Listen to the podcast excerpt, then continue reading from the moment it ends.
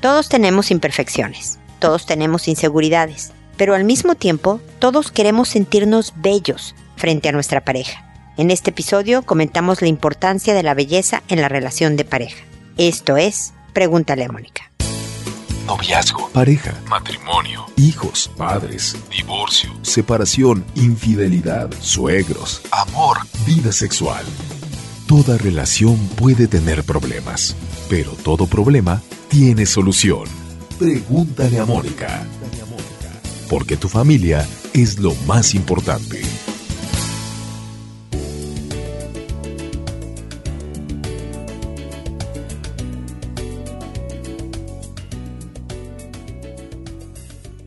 Bienvenidos amigos una vez más a Pregúntale a Mónica. Soy Mónica Bulnes de Lara. Como siempre, feliz de encontrarme con ustedes en este episodio que habla de la belleza, pero que también los invita a suscribirse a los podcasts a través de iTunes a través de cualquier aplicación en la que puedan escuchar podcast. Se pueden suscribir sin ningún costo y de esta manera ustedes recibirán los episodios que salgan cada semana, los nuevos episodios. Nos daría mucho gusto contar con su preferencia regular en el programa y por supuesto también invitarlos a que nos sigan en todas las redes sociales en las que estamos presentes. Twitter, Facebook, Instagram, LinkedIn, Pinterest, YouTube inclusive. Hay, hay muchas aplicaciones en las que publico ideas, estrategias, sugerencias, citas que puedan servir como una herramienta más en la construcción de una buena vida para hacernos una vida feliz, que es lo que estamos buscando. Una bella vida, ya que hoy hablamos de la belleza y en particular de la belleza en la relación de pareja, porque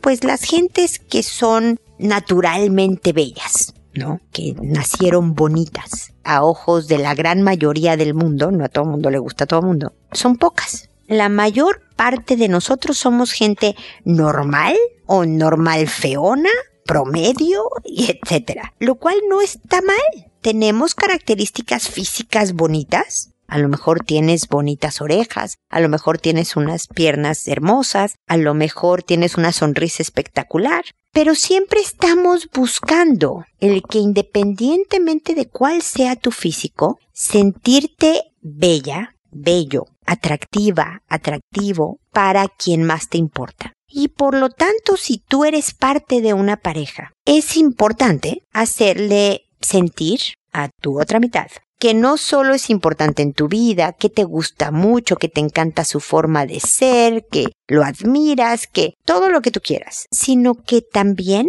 es bonito a tus ojos. Porque el amor hace que veas a alguien bonito. La belleza no es solo la nariz recta perfecta o los dientes que no son chuecos o las orejas que no se paran. La belleza también es la combinación de tu persona, que sumado a tu forma de ser me parece bellísima. Y también por eso es importante que nosotros cuidemos nuestro aspecto sin confiarnos en que, bueno, ya tengo, ¿no? A mi pareja, ya somos papás, ya tenemos tantos años juntos, estamos casados hace tantas décadas, bla, bla, bla. Entonces me dejo ir un poco. El arreglarte primero para ti, obviamente, pero también para agradarle al otro, que se note que me importas tanto, que quiero ser bonito, bonita para ti, es fundamental. No perdamos de vista el hacer sentir al otro atractivo para nosotros, físicamente atractivo para nosotros, como tampoco descuidar nuestra propia belleza física. No solo por un tema de sentirnos contentos, nosotros mismos al vernos en un espejo, por un tema de salud, por ejemplo, o sea, a lo mejor si estamos cuidando tener un peso saludable, sino también por esta conexión física que es en la que empieza muchas de las relaciones de pareja exitosas y demás también empiezan con este flechazo de que le vi me gustó. Entonces no descuidemos estas dos partes fundamentales en el tema belleza y relación de pareja para que de verdad puedan vivir una relación duradera, cariñosa, cercana, divertida y por supuesto atractiva para los dos. Con esto termino mi comentario de principio de programa. Ustedes saben que la mecánica ahora es que contesto sus consultas cambiándoles el nombre, el nombre que yo me invento que voy por orden alfabético para conservar su anonimato para que nadie sepa quiénes son ustedes. Acuérdense de todas maneras que es un programa internacional porque está en Internet y por lo tanto me escriben de muchas partes del mundo, lo cual les agradezco mucho a mi auditorio de toda América, inclusive la parte de habla hispana en los países del norte que no hablan español como su idioma oficial y, y países de todas partes del mundo en lo que esto también sucede. Así que pueden estar seguros que si yo digo que alguien se llama María, no van a saber si es de América, de Europa, de África, de Oceanía, de qué continente es, porque además ese no es un nombre real. Lo que sí es real es el contenido de la consulta, del mensaje que ustedes me envían, y lo hago a través del audio, ustedes bien lo saben, porque busco que alguien que no me ha escrito, pero que tiene un problema similar al que estoy contestando, puede encontrar una idea que le sea útil en ese momento. De esta manera, quien me escribe y yo estamos tratando de apoyar a mucho más gente y multiplicar un poco esta ayuda en esta difícil tarea que es el hacernos una vida tranquila, feliz, satisfactoria. Y bueno, sin más preámbulos, empiezo con Nadia que me dice, descubrí a mi hijo de 12 años tocando el trasero de un primo, el cual estaba de gatas, sin pantalones y ropa interior, y mi hijo a su lado con ropa. Yo me asusté mucho y mi hijo primero lo negó y a mi insistencia me dijo que le tocó el pene y el trasero. Estoy muy preocupado y desconfiada de mi hijo y no sé qué hacer. ¿Cómo tratar el caso? Por favor, ayuda. Mira, no me dices la edad del primo. Que si son dos chavos de 12 años, es mucha experimentación y mucho a ver qué se siente esto y esto otro y demás, ¿no? Es algo propio de la etapa. Eso no quiere decir que debemos de decirles perfecto, hijito, como es natural que tú andes sin pantalones y tu primo también y tocándose sus genitales, por favor continúe, ¿no? Aún así, aunque sean características propias de la etapa, es necesario que este joven que está rozando la adolescencia, está terminando la pubertad y ya empieza la adolescencia, sepa cómo manejar todos estos impulsos y curiosidades sexuales naturales de una manera sana, emocional y físicamente, de tal manera que finalmente pueda tener una buena vida, ¿no? Que es el tema total de este programa. Y por lo tanto, Nadia, es bueno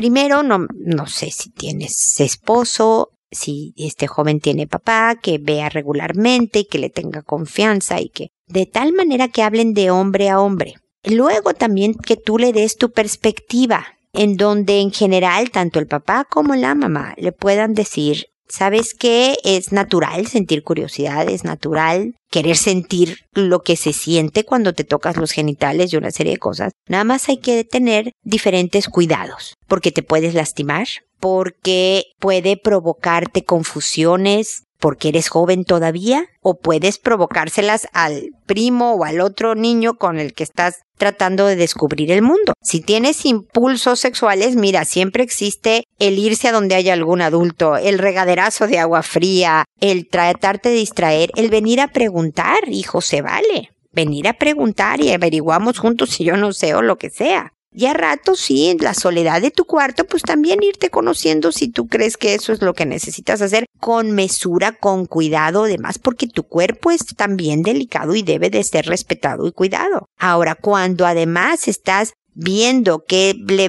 o qué se siente con el primo, que son parientes, que no sabes en lo que, en la etapa en la que está el otro, en lo que está pensando, estás jugándote también la parte emocional y física de otra persona. Y eso hay que tener muchísimo cuidado. ¿Y por qué digo Nadia que su papá? Y a falta del papá, una buena figura positiva, fuerte en el sentido de, de carácter, ¿no? Con fortalezas eh, importantes en su vida, un hombre, es porque también a los jóvenes les es más fácil hablar de hombre a hombre. El decir, mira, cuando a mí me pasa esto, yo hago esta otra cosa. Cuando a mí me pasa este otro, eh, me ha funcionado esto. Esto nunca me ha funcionado, a ver si te funciona. Porque tenemos las mismas partes, porque tenemos la misma cantidad de hormonas, porque somos hombres y puede encontrar más empatía y más facilidad en un momento dado en la conversación que con su mamá pero también es importante que tú le pongas las reglas del juego. Y finalmente decir, en mi casa no se hacen experimentos de saber qué se siente tocar traseros de los primos o andar sin ropa y demás.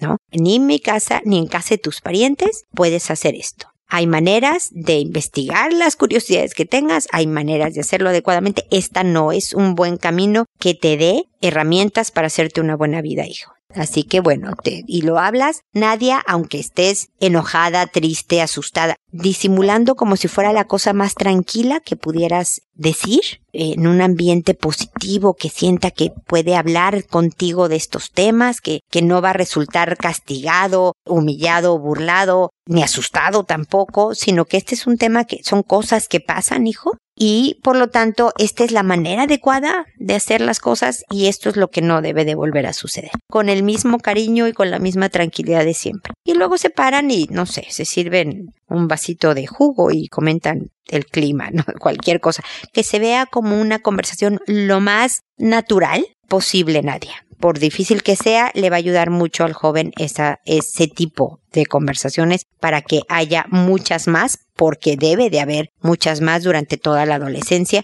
formándolo en todo este tema de sexualidad y afectividad. Oscar, por otro lado, me dice, hace seis meses pasé por el quiebre de una relación de ocho años y medio y hoy, luego de varios intentos, por fin convencí a mi ex de que vayamos a una terapia de pareja. En primer lugar, me gustaría saber si usted hace terapias, ya que al escucharle en un programa de televisión me gustó su forma de ver una relación de pareja. Si no es así, me gustaría preguntarle si luego de tantos meses de separación es adecuado ingresar a una terapia. Mi disposición es a reencantar a mi ex, ya que no tengo ninguna duda de que la amo con todo mi corazón. Por supuesto, corrigiendo todo esto que la desencantó. Según ella, me tiene cariño pero ya no me ama. Y la disposición de ella es veamos qué pasa, quizás funciona. Hace unas tres semanas retomamos el contacto ya que por mis estudios tuve que alejarme para no afectar mi progresión académica y me pareció una buena idea para enfriar los conflictos. Durante los meses de separación hemos peleado bastante. Pasamos por un tiempo en que ambos nos herimos mutuamente. Yo dije cosas que no sentía y lo que ella me ha contado las dijo para que yo me alejara y la odiara. Sin embargo, me es fácil distinguir entre cosas que se dicen con rabia y las que se dicen con el corazón, por lo que de mi parte no tengo problemas en olvidar las agresiones verbales. Mi único interés es recuperarla y hacer que nuestra relación funcione bien. En estos meses de separación he podido reflexionar profundamente sobre los errores que cometí, bastantes como para nombrarlos, pero creo que todos ellos se basan en una pésima comunicación, una mala forma de resolver conflictos y poca empatía mía con ella, no quería hablar cuando ella quería hablar, no ayudaba con los deberes de la casa, no teníamos actividades fuera de lo normal, el sexo era escaso. Creo que el origen de buena parte de estos problemas era el cansancio de mis deberes de estudiante, ya que soy muy autoexigente a nivel académico y claramente me sobreexigí y dejé de lado mi relación de pareja. Creía erróneamente que mi rol eran mis estudios y pensaba erróneamente también que el rol de ella era preocuparse de los deberes de la casa. A ella le aqueja una fibromialgia de la cual yo no tuve conciencia plena hasta que fue demasiado tarde. Por mi parte yo soy discapacitado físico, me movilizo con bastones. Sin embargo, llevo una vida normal. Desde que retomamos las conversaciones hemos hablado cuatro veces sobre lo que pasó y hemos podido llevar una conversación calmada y madura sobre todos estos problemas, aunque yo he sido el que ha insistido y ella lo ha estado tomando cada vez mejor, el hecho de conversar.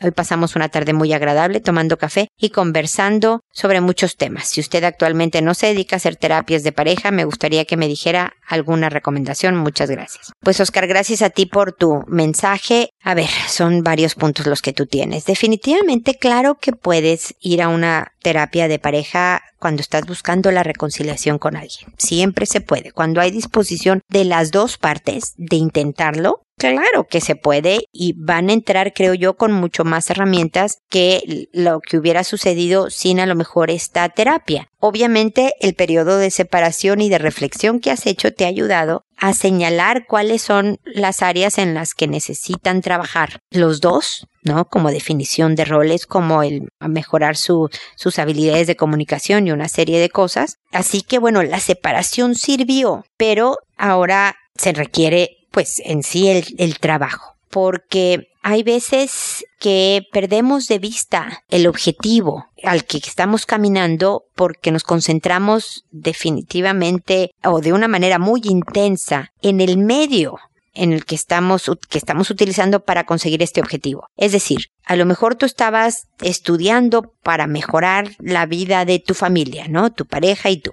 Pero resulta que precisamente te metiste tanto en los estudios que atropellaste tu relación de pareja. Es decir, perdiste el objetivo, la buena vida de mi pareja y yo, ¿no? Este era el objetivo. Quiero una buena vida para nosotros dos. Y te centraste tanto en el medio para lograrlo, tus estudios, que te quedas ahora sin el objetivo, en donde estos estudios pueden perder una parte del sentido que tenían por haber dejado de ver lo importante que es eh, esto de, trabajar en la pareja no quiere decir que seas irresponsable, dudo que lo vayas a hacer, Oscar, si eres una persona tan autoexigente. Vas a seguir cumpliendo con los estudios, pero que no se te olvide vivir que no se te olvide lo que sí va a ser duradero y que te traerá mayores satisfacciones como lo es una buena, linda, cercana relación de pareja, ¿ok?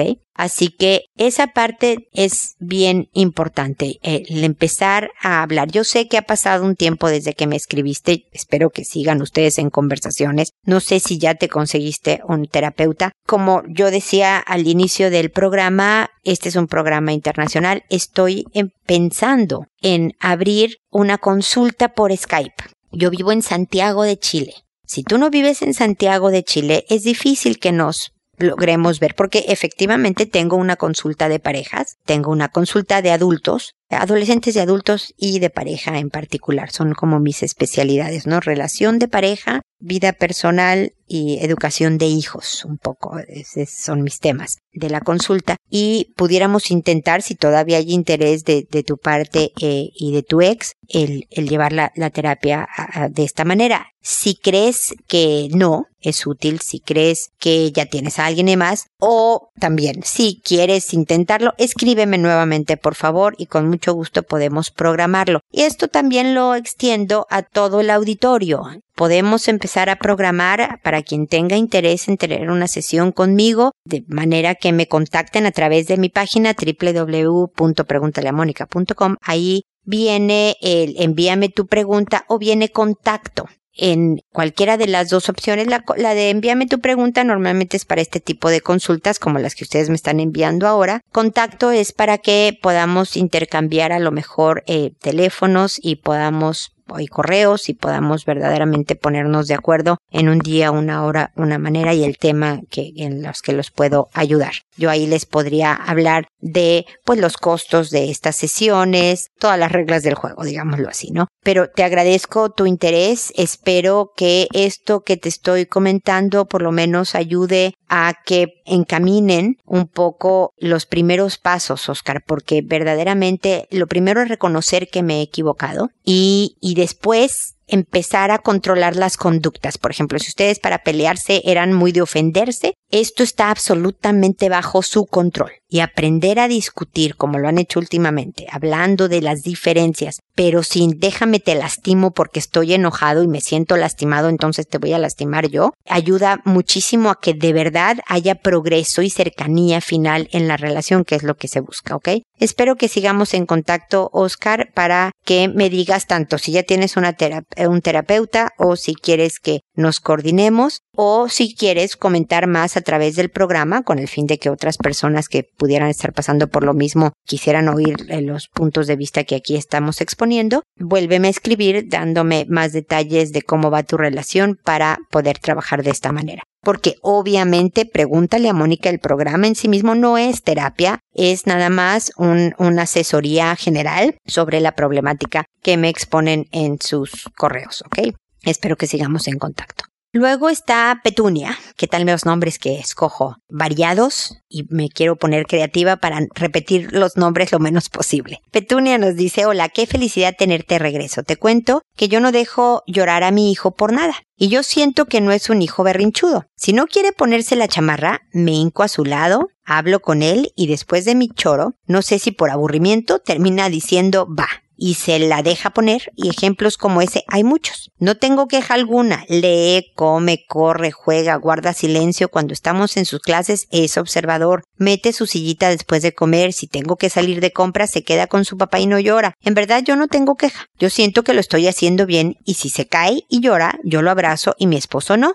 Mi bebé aún se despierta en la noche y toma pecho. Mi esposo dice que lo dejemos llorar para que forme su carácter y yo me niego a eso, etc. Mi duda es, ¿cómo sabes cuándo lo estás haciendo bien y cuándo lo estás sobreprotegiendo y maleducando? El asunto es que a mí me educaron a golpes, gritos, me dejaban llorar. Recuerdo no poder respirar por los mocos, dolor de cabeza y un dolor terrible en el pecho y sentimiento de soledad, y yo no quiero eso para mi hijo. Recuerdo una noche que me dolía mucho el estómago y le pedí a mi mamá que me curara, y ella primero terminó de limpiar la cocina y después fue. Yo lloraba y ella simplemente dijo que nunca iba a reaccionar al instante que nosotros se lo pidiéramos, y así sigue siendo lo único bueno de esa noche es que aprendí a curarme sola para no tener que esperar a que mi mamá quisiera curarme, y por eso estoy tan alejada de ella, de hecho en otro país, y no quiero eso con mi hijo. Yo quiero hablar con él y que sepa que siempre estaré ahí para él. Pero ¿cómo sabes que estás cruzando la línea de echarlo a perder? ¿Hay alguna medida? Todos tenemos problemas, pero el asunto es no tener problemas graves como lastimar a alguien o a nosotros mismos. Yo estaré más que satisfecha si mi hijo logra estar cómodo, seguro y satisfecho con su vida, porque no hay nada perfecto. Eso lo sé porque trato y trato y no logro. Pero ¿cómo sé que no me estoy equivocando? Cuando mi hijo hace algo que no es correcto, como pintar en las paredes o aventar cosas, siempre tiene consecuencia. Le quitamos los plumones o lo que aventó lo tiene que recoger, etc.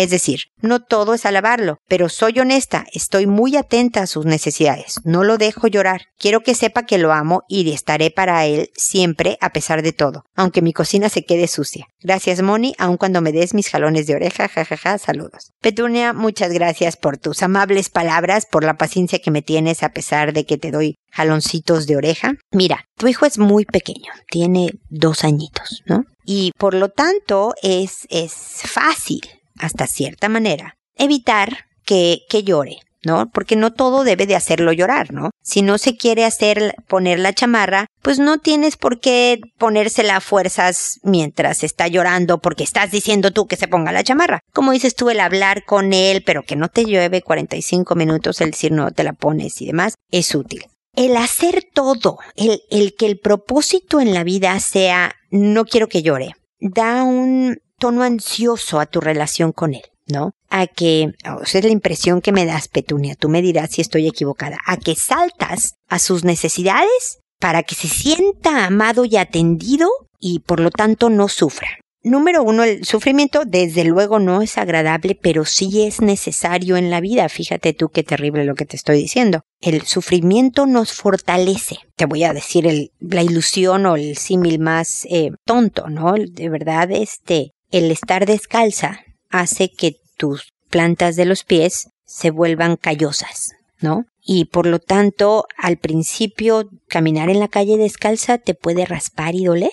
Pero gracias a que lo sigues haciendo, no, esto no quiere decir que se vayan a caminar descalzos a la calle, por supuesto, tu piel se va a engrosar y va a permitir que ya no te duela más.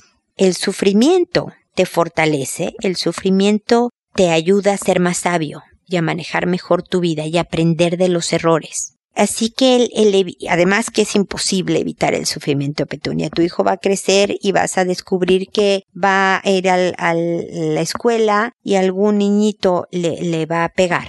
O él va a querer hacer amigo de alguien que no quiere ser su amigo. O una niña le va a romper el corazón un día. O, ¿me explico? O va a tener una malísima maestra que no lo entiende y que le hace la vida miserable por un año escolar. Esto es la vida, cosas buenas y cosas malas. Y que tu pequeño gradualmente, no quiere decirle que a los dos años le hagas la vida miserable para que entienda el rigor de la vida, gradualmente sepa que sí debe de esperar y que aunque llore un poquito para ciertas cosas, o esté enfurruñado o haga pucheros si no llora. Nada más se quede ahí medio refunfuñando un rato en lo que tú terminas algo para luego atenderlo es bien importante. Mi papá me decía que una de las mejores maneras de educar a un hijo era darle un hermano, porque es así como pues tienen que esperar. Si tú estás cambiando el pañal al nuevo bebé, pues este, el otro no le queda más que esperar un ratito y luego ya le das toda tu atención y tiempo. No quiere decir que como tu mamá hizo de que tú con el retortijón horrible de estómago y, y ella terminando de limpiar la cocina. Pero si estás, por ejemplo, hablando por teléfono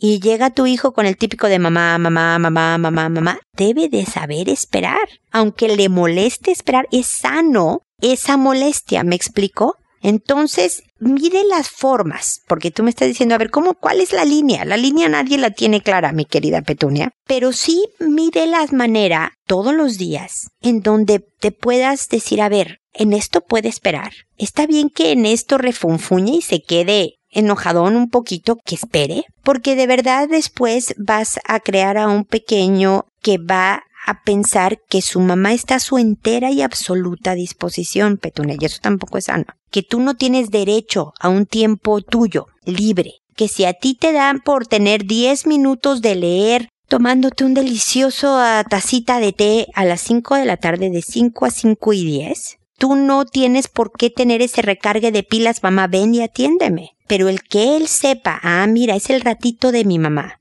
Así que yo me espero si no es una emergencia, si no estoy enfermo del estómago, si, si no pasa nada, me espero. Va a aprender a respetar, va a aprender al autocuidado. Mira qué importante es tener 10 minutos para recargar pilas. Esto me lo enseñó mi mamá. Aprendes muchas cosas en el camino. De hecho, tu consulta me inspiró para el tema del siguiente episodio, que va a hablar sobre eso de cuánto es que le estamos dando demasiado a los hijos, y ahí me extenderé un poco más, pero espero que por lo menos lo que te estoy diciendo te sirva, pero te agradezco mucho la consulta porque verdaderamente expones un tema fundamental en la crianza de los hijos. Así que espero que, que te ayude y que sigamos en contacto. Después está Rosario que dice mi esposo es muy apegado a su familia. Le da dinero a su hermana, la más chica, y a su mamá. A su mamá no me molesta. Lo que pasa es que su mamá es posesiva y siempre le mete ideas de sus hermanos y le platica lo malo de cada uno y siempre se está quejando de todo. Mi cuñada tiene dos hijos, no le exigieron que estudiara y solo tiene dos años de primaria. Es la segunda pareja de su esposo y tiene más hijos. Es obrero. El problema aquí es que mi suegra se peleó con el yerno y le habló a mi esposo para que lo golpeara. Bajó a la casa de su mamá y lo iba a hacer porque según ella le había gritado y le quería pegar a su hijo de él. Yo también bajé detrás de mi esposo a la casa de mi suegra y le dije que no lo hiciera porque no sabía si era verdad o no, que él no tenía que golpear a nadie y su mamá me dijo que yo iba a defender a mi cuñado y que de seguro yo estaba enamorada de mi cuñado. Yo le dije que estaba loca, que la familia no se enfrenta y entonces gritó y me dijo que no me quería en su casa. Mi esposo no hizo ni dijo nada. Lo calmó un poco porque me quería pegar, la calmó un poco, perdón, porque me quería pegar, según ella, y entonces se desmayó, algo que ella siempre hace para salir de los problemas y se hace la que no se puede ni sostener. La llevaron al doctor y el mismo doctor le dijo que era solo berrinche y la regañó diciéndole que no tenía nada y que habría más emergencias verdaderas. De esto han pasado tres años. Mi esposo y su familia se llevan bien. Me da coraje que mi esposo los vea como si nada porque hasta la fecha yo no me paro en la casa de su mamá, nadie de su familia me habla y ahora todos piensan que yo soy la que le fui a gritar y hacerla enojar, siendo que hasta ellos corrieron a mi cuñada de la casa de mi suegra. Me da coraje y rabia saber que mi esposo no me apoya y que hasta dinero les da para ayudarlos, cuando ellos no pueden ver ni a mis hijos. Nadie de su familia nos habla a menos que nos vean con él. ¿Qué puedo hacer para quitarme tanto odio y rencor hacia mi esposo, su madre y su familia? A mis hijos mi suegra jamás los vio bien. Siempre a otros nietos les lleva buenos regalos y a mis hijos les da más baratos porque decía que ellos tenían todo. Gracias Mónica y felicidades otro año más para oír sus programas y gracias por la ayuda y la labor que realizas. Bendiciones. Gracias Rosario por tus amables palabras y mira, puedo, por supuesto que puedo entender tu enojo. Puedo entender el berrinche que sientes al ver tanta injusticia, ¿no? Maltrato de una parte, abuso de una parte y luego no sentirte apoyada o avalada y demás. Pero me cuentas de una escena que pasó hace tres años y que por lo tanto tú llevas tres años, más los que se acumulen esta semana, más los días que se acumulen esta semana, de, de cargar un enorme, enorme saco de papas en la espalda. Y llevas tres años todavía en ese pleito, en este lugar. No has avanzado hacia lo que es importante.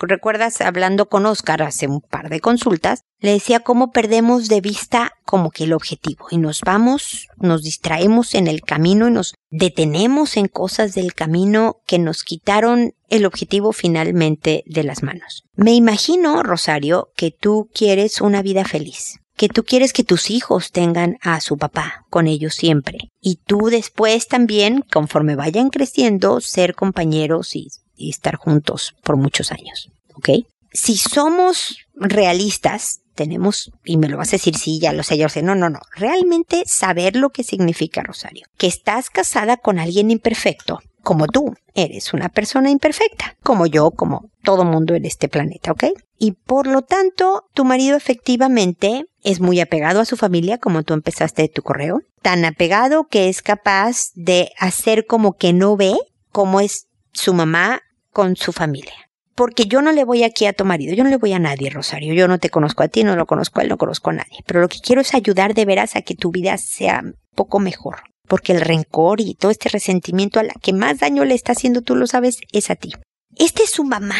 Y lo, lo curioso es que es increíble lo que le perdonamos a nuestras mamás, a nuestros papás, a nuestros hermanos muchas veces por el hecho de que son nuestra familia, porque los queremos, porque queremos pertenecer a este grupo porque yo aquí crecí y es donde me siento cómodo, aunque sea disfuncional el ambiente, este es al que yo estoy acostumbrado. Y por lo tanto, por mucho que quiero a mi familia de esposa e hijos, no voy a abandonar jamás, y menos cuando yo los veo como con necesidad, económica también, a mi mamá, a mi hermana, etcétera, etcétera. Entonces, tu esposo puede estar medio atrapado entre el tender, el querer y querer responder, no solo el querer de el amar a su familia, sino también el querer responder por su familia de origen y el querer y querer responder a tu familia, Rosario. El que tú estés cargando esta escena. Había una historia hace muchos años en donde decían que los monjes, unos monjes, es puro cuento, ¿no? No es una historia de la vida real, tenían absolutamente prohibido tocar a una mujer iban a ser expulsados, se iban a quemar en el infierno, iba a ser absolutamente castigado el que tocaran en cualquier motivo, por cualquier motivo y circunstancia a una mujer en su vida, ¿ok?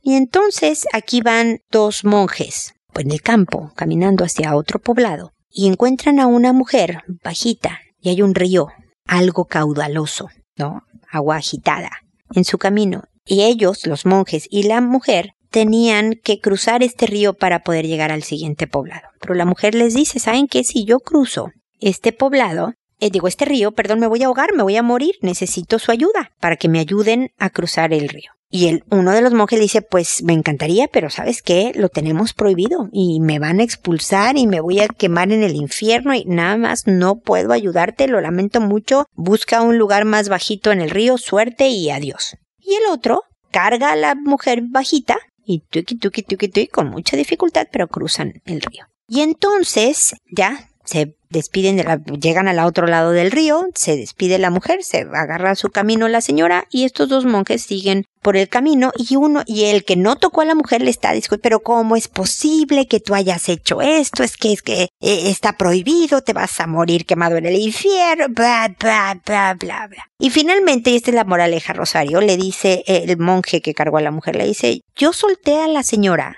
hace dos horas. Tú todavía la traes cargando. ¿Quién ha tocado más el tema? ¿Quién ha tocado más a la mujer? ¿Quién está verdaderamente en falta? decía el monje. Y esto es un poco lo que te quiero transmitir, Rosario. Enfócate, no en cómo es tu suegra, tu cuñada, tu familia de origen con tus hijos. Tú enfócate en tener una relación de pareja espectacular. ¿Qué puedes hacer?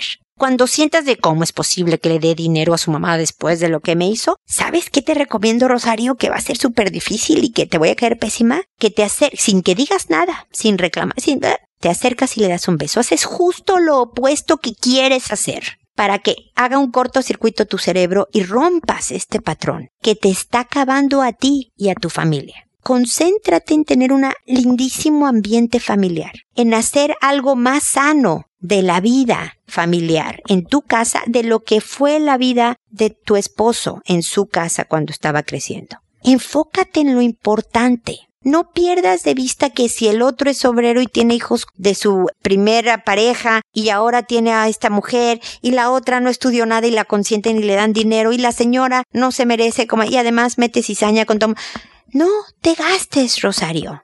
No está en tu control, no es tu vida. Tu vida es tu esposo, tus hijos, tu satisfacción personal. Busca en qué sentirte más fuerte, mejor, más desafiada en tu vida personal. Y al mismo tiempo, mete en tu proyecto el mejorar durante todo este año tu relación de pareja. Rosario. Te recomiendo, si me permites, que escuches los episodios de Pregúntale a Mónica poco a poco, son un chorro, vete de a poco. Siempre hago el chistecito, malo por cierto, de decir que los escuches de a poquito para que no mueras de sobredosis, porque son muchísimos. Pero en cada uno doy ideas de cómo mejorar el ambiente de la casa, de cómo mejorar la relación de pareja y de cómo mejorar la vida personal. Ahí puedes encontrar herramientas, Rosario. Pero tú sigues cargando este costal de papas en tu espalda y te va a dejar adolorida y jorobada no vale la pena. Yo sé que todo esto lo tendrás procesado, pero lo tienes que, cada vez que en tu cabeza entre este pensamiento de, ah, la familia de mi marido, empieza a catararear una canción. Abraza a un, ser querido. Abre la ventana y ve algo bonito en el paisaje. obliga a tu cabeza a dejar estos pensamientos que te están acabando y espero de verdad que estemos en contacto para seguirte acompañando en este proceso de poder soltar este odio y rencor hacia todas estas personas que solo van a acabar dañando a ti, a tus hijos, a tu familia en general y no va a valer la pena, ¿ok? Espero que sigamos en contacto y espero también amigos que nos volvamos a encontrar en un episodio más de Pregúntale a Mónica porque ya saben, tu familia es lo más importante. Hasta pronto.